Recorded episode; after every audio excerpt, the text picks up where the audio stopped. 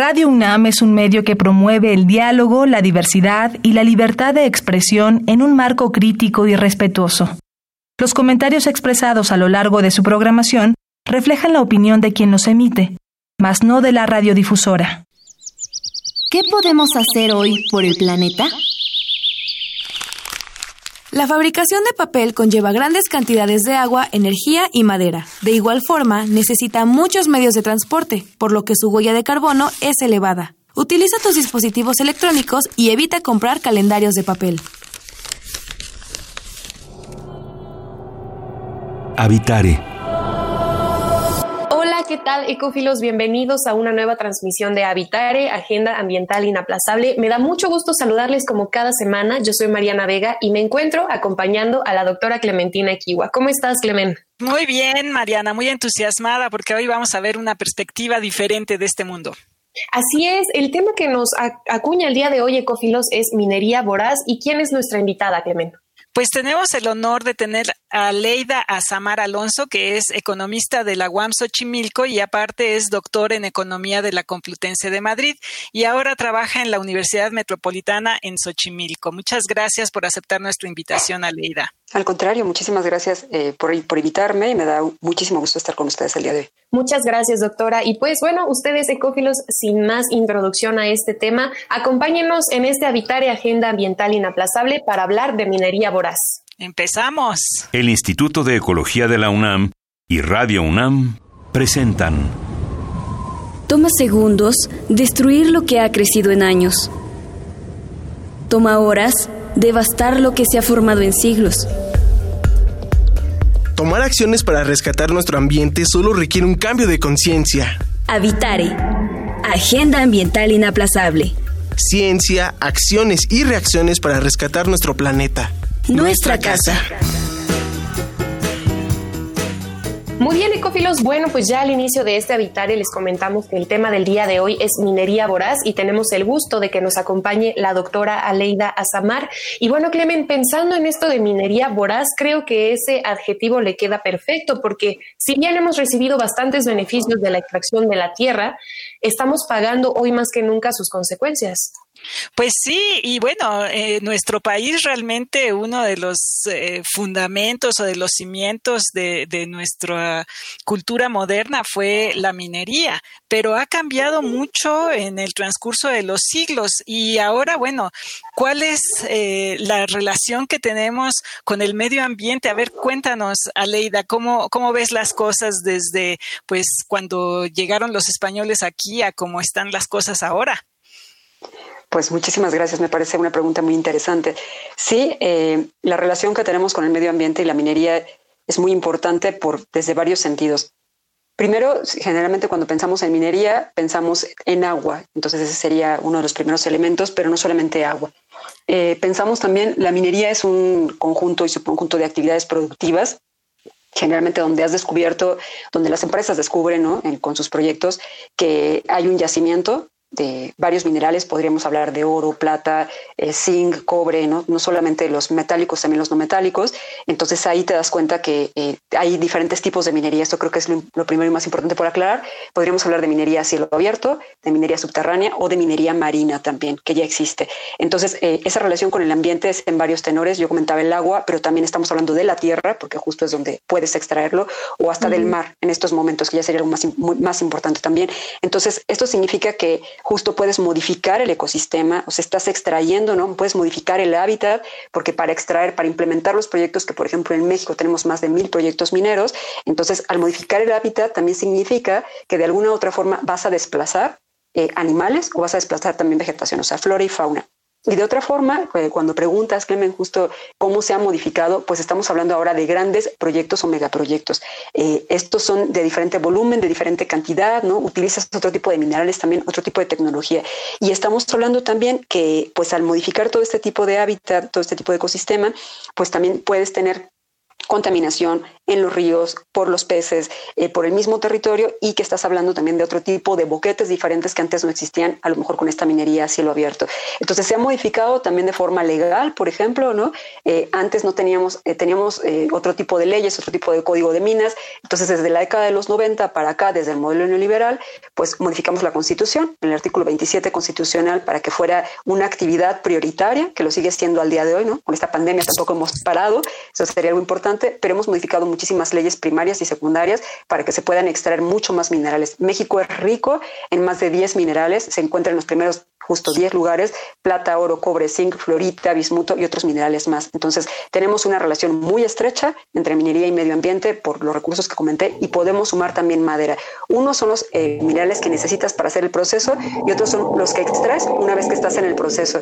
Porque además pensemos que una vez que se extrae el mineral, lo que estás haciendo en ese momento es que también te vas encontrando justo con cuencas y subcuencas, o sea, te estás encontrando también con agua. Entonces es otro proceso, no solamente lo que necesitas para hacer el proceso, sino además lo que está sucediendo una vez que te estás encontrando los minerales. Entonces se ha modificado por legalidad, pero también esta parte de relación con el medio ambiente que es sumamente importante. Sí, claro, porque, eh, bueno, inicialmente la minería que le llamamos tradicional y, y, todavía hay algunas minas que siguen funcionando después de, pues que casi cinco siglos o ¿no? Más o menos por ahí, siguen funcionando, siguen extrayendo cosas, pero ahora está la minería a cielo abierto, que como dices es mucho más masiva, ¿no?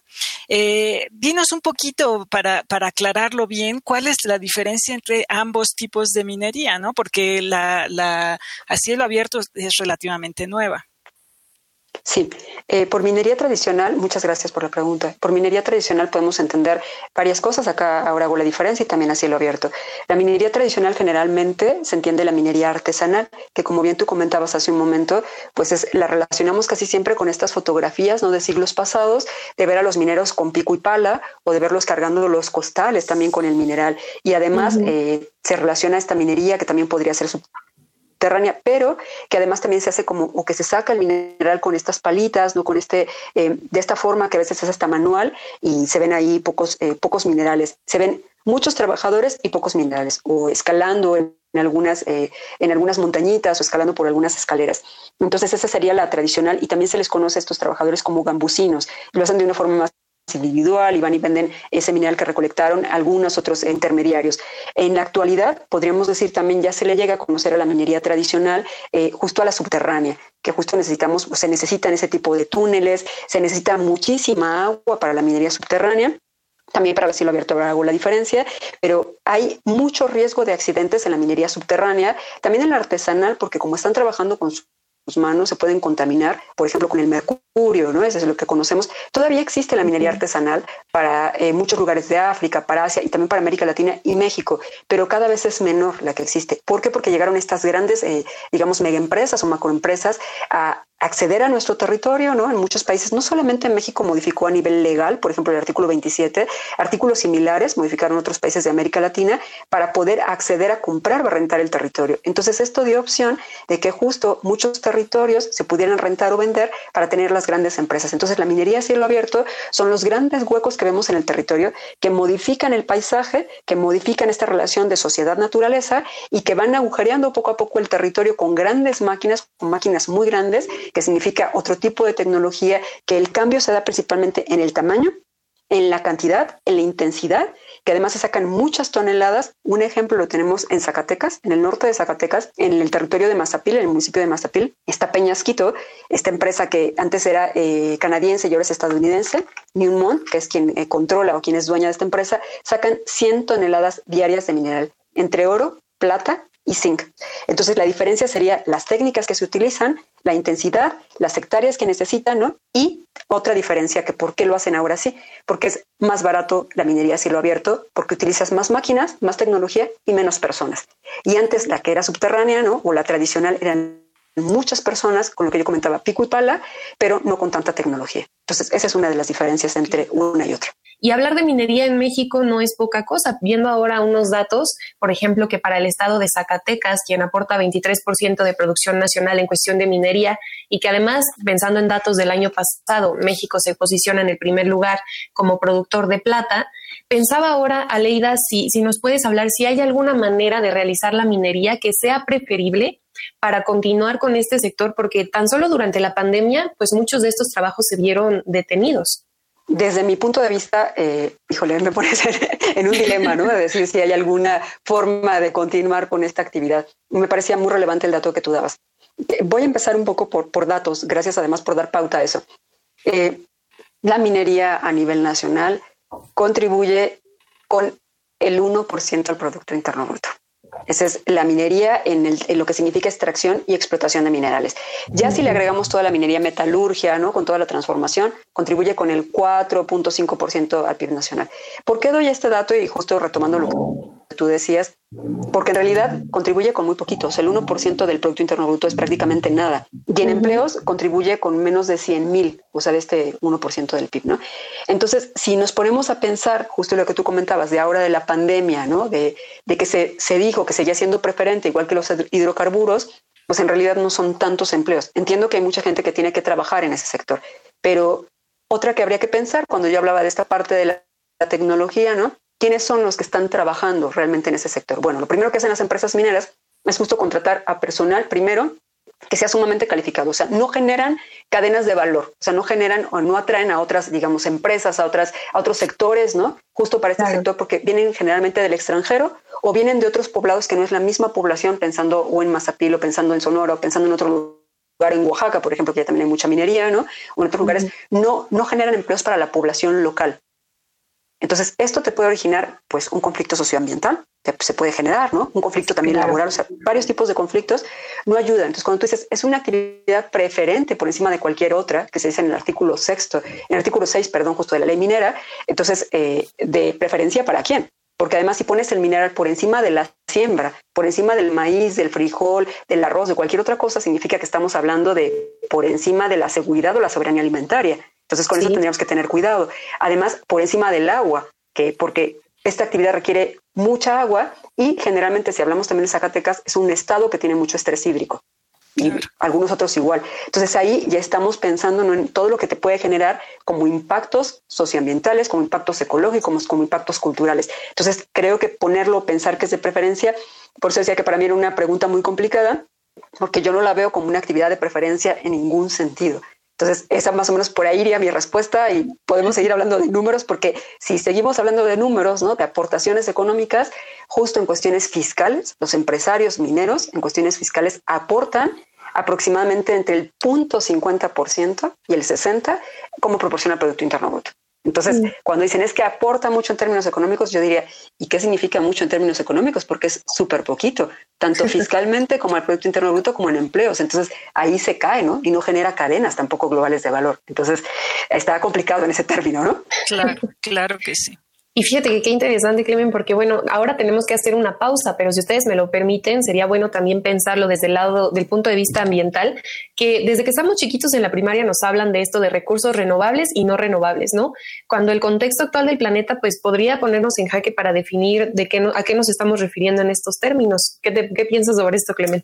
Claro que sí, bueno, pues sí, es, es un balance que se tiene que hacer, hay que eh, también hablar de qué tipo de minerales, ¿no? Se, se tiene que, extraer. Por ejemplo, ahorita está el litio en, en la boca de todos los eh, desarrollos de baterías, etcétera, etcétera, ¿no? Entonces, ahorita hablamos de eso.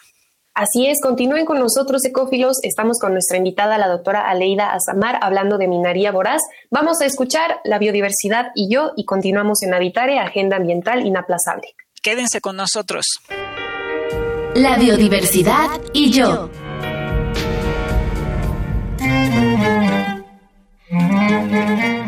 Así como cada mañana, desde hace 50 años, doña Xochitl se levantó tempranito para llevar a su rebaño de ovejas a beber al río, pero esa mañana este olía extraño. Doña Xochitl había notado que las cristalinas aguas del río que había abastecido a su comunidad por generaciones, en el transcurso de unas pocas semanas se habían ido tornando oscuras y malolientes. Estos cambios iniciaron cuando, sin previo aviso, una gran compañía minera había decidido empezar a hacer excavaciones cerca del río. El gobierno le dijo a doña Xochitl y a los demás pobladores que la nueva mina representaba el progreso y que sacaría a la comunidad de la pobreza. Incluso ofrecería trabajos a los jóvenes durante el proceso que durara la excavación. Sin embargo, nadie les avisó el costo que este progreso representaba, pues la enorme excavación exigía 5 millones de litros de agua diarios, la cual tomaba del río, al que después vertía los desechos tóxicos de la mina. Poco a poco, una a una, las ovejas de Doña Xochitl murieron, al igual que los rebaños de los demás pobladores. Las tierras de cultivo que habían sido el sustento alimenticio y económico de su comunidad ya no florecen más, pues el alguna vez rico suelo ahora yace seco cual desierto, y la gente que bebía el agua de los pozos enfermó, entre ellos doña Xochitl. Muchos incluso fallecieron debido al agua envenenada. Tan solo en Puebla, entre 2011 y 2016, la empresa canadiense Almaden Minerals realizó 453 perforaciones mineras en 234.991 hectáreas, lo que equivale a casi el 7% del territorio del estado.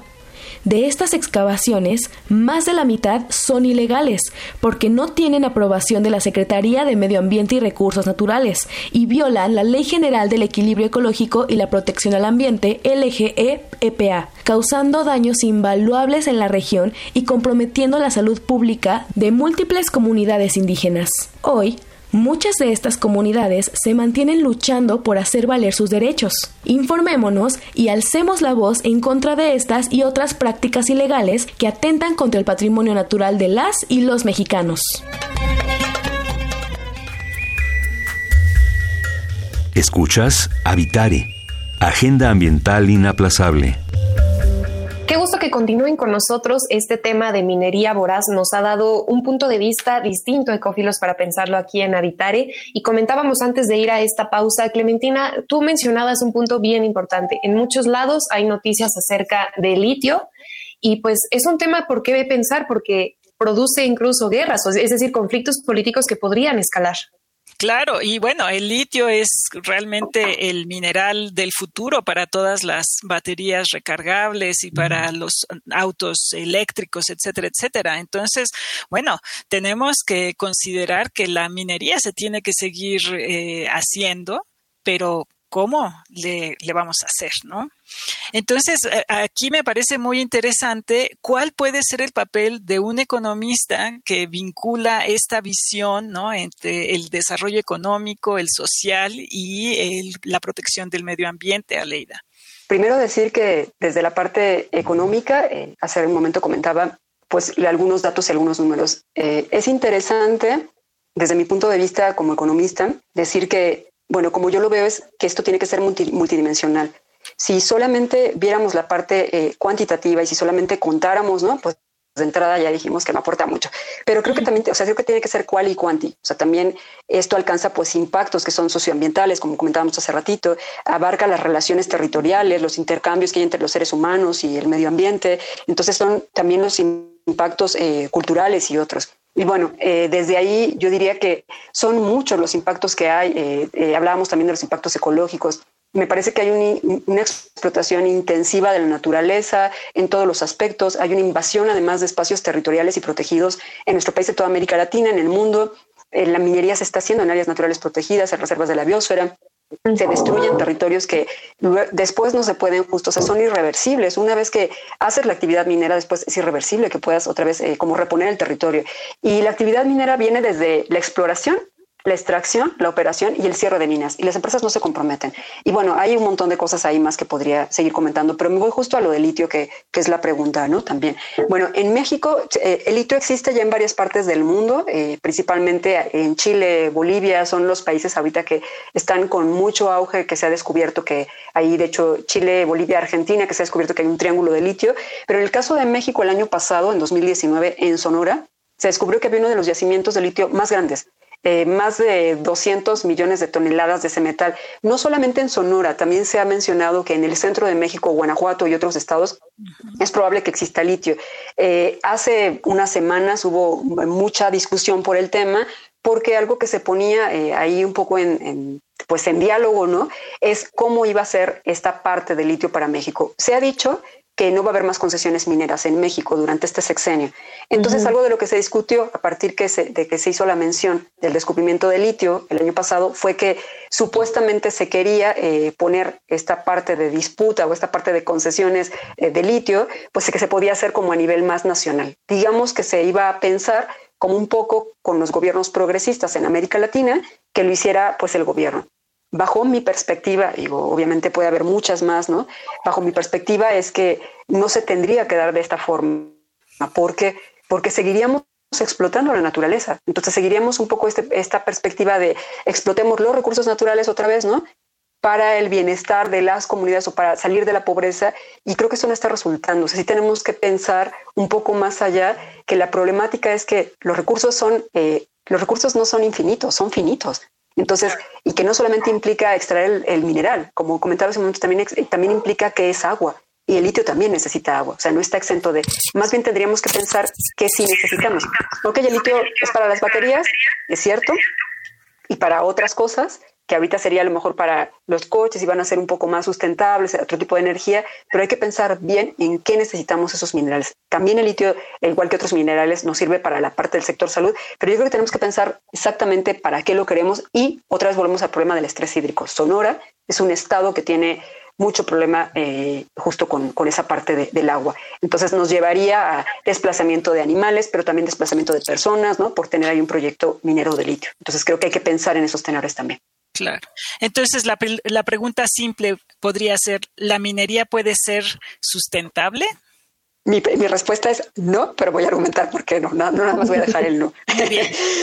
no puede ser sustentable y gracias también por la pregunta. Me parece una pregunta que, que siempre, que es muy común esa pregunta, pero es muy buena.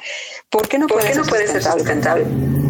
Pues de pues inicio, porque pues necesita los recursos que hemos comentado, ¿no? Agua, pero también necesita madera y te los vas a encontrar, unos eh, te los vas encontrando cuando vas perforando, ¿no? No solamente se trata de hacer un agujero o de cavar, sino todo lo que necesitas alrededor de eso como recursos naturales, aparte de los recursos humanos, que ese es otro tema, que son muy explotados los trabajadores, pero bueno, por muchas horas trabajan más de 14, etcétera. Pero volviendo al tema de sustentabilidad, eh, justo es ese, o sea, primero necesitas como un montón de recursos, ¿no? Que, que no puedes reponerlos. Yo decía hace un momento, pues recursos que no son eh, infinitos, ¿no? Recursos que son finitos finalmente. Estaba hablando justo del suelo, del agua, ¿no? Que no son para siempre. Proyectos que además duran de 5 a 30 años, o sea, que muchas veces las mineras se van porque ya no esté, porque ya no tienen el, mineral, ¿no? Porque ya no lo pueden seguir explotando, o una vez que ya no encuentran oro, plata, van con otro, con el zinc, con el hierro, con otro. Entonces, eh, no es sustentable porque además van a intentar sacar hasta el último gramo de mineral que puedan. Entonces, eso va a dejar completamente destrozado el territorio. Excelente el título del, programa, ¿no? Minería voraz, o sea, hasta donde puedan, hasta donde vayan, y ellos lo que les interesa son sus ganancias. Entonces, bueno, van a ir a, a, lo último y eso no va con los ciclos de la Tierra. Entonces, por supuesto que ahí ya no es sustentable, ¿no? Deja de serlo en ese momento porque no puedes nunca devolver justo la calidad del territorio como estaba por más que digan que en su mía, por más que digan que van a reparar, por más que se comprometan un cierre de minas, que además también está comprobado y hay un montón de estudios que nunca hacen un adecuado cierre de minas y bueno, su compromiso con el adecuado cierre de minas a veces es por cinco años o por diez, cuando el adecuado cierre necesitaría probablemente 20 o más y mucho dinero que tampoco ellos lo van a hacer. Y no es sostenible, si preguntáramos también si es sostenible, porque la empresa pues se va a ir. O sea, si su tiempo de vida era de 30 años, exagerando, ¿no? Se va a ir y justo por lo mismo, no le conviene por ganancias, porque además hay también ser importante pensar en los precios de los minerales. A nivel internacional los precios de los minerales o suben o bajan según cómo esté el ciclo económico y muchas otras cosas más. Entonces, si no me conviene en este momento no estar invirtiendo en explotar, pues yo me voy. Y entonces lo dejo ahí, dejo el proyecto como sea, porque no tengo el compromiso no real. Entonces, en cuestiones técnicas, tampoco los, los requerimientos que se, que se tienen para la mina, pues entonces tampoco es sostenible en ese aspecto, porque yo solamente me fijo como empresario en mis ganancias. Entonces ya no es sostenible. No es sostenible para ellos mantener el proyecto, o sea, me refiero a, no en producción, sino mantenerlo con el cierre después, una vez que ya me fui. Entonces, justo me voy, dejo... Exactamente. Me voy y dejo de pagar además, por ejemplo, en el caso igual Zacatecas o Oaxaca u otro, dejo de pagar la renta a los ejidatarios y me voy. Entonces tampoco es sostenible en términos económicos, ninguna de las dos. Aleida, estamos a un minutito de terminar este programa, pero me gustaría que nos pudieras dar tu opinión. Siempre en Habitare nos gusta plantear alguna opción o alguna alternativa para nuestro público si tienen interés en mejorar o contribuir a que esta situación sea diferente. En el caso de la minería y con todo lo que nos platicas, ¿es posible que alguna acción individual o de organización social pueda contribuir en este tema? Sí, yo creo que hay varias, hay muchas. Voy a intentar acotarlo y decir tres en este momento. La primera, yo creo que eh, pues estar cuatro. La primera, estar informados de lo que está sucediendo. La segunda, eh, bueno, todos estar como muy conscientes de qué tanto realmente necesitamos los minerales y qué tipo de minerales. No solamente hablamos de la joyería, hablamos de muchas cosas más en cuestión de, de minería, ¿no? La siguiente sería en las comunidades donde están los proyectos mineros, si ellos se dan cuenta, la minería va más allá, en muchos puntos, si ellos se dan cuenta que ocasiona grietas, si hay vapores que contaminan, si hay problemas de salud, si hay violencia, que ese es un tema también muy, muy grande, pues justo que, que lo reporten, que lo denuncien, que a sus autoridades, a, comités, a comisiones, a organizaciones, porque pueden recibir ayuda. La otra, eh, justo todos nosotros, o sea, todos, solidarizarnos. Se cumplen seis años de que pasó el derrame de Río Sonora y Río Bacanuchi. Y no, nada ha cambiado.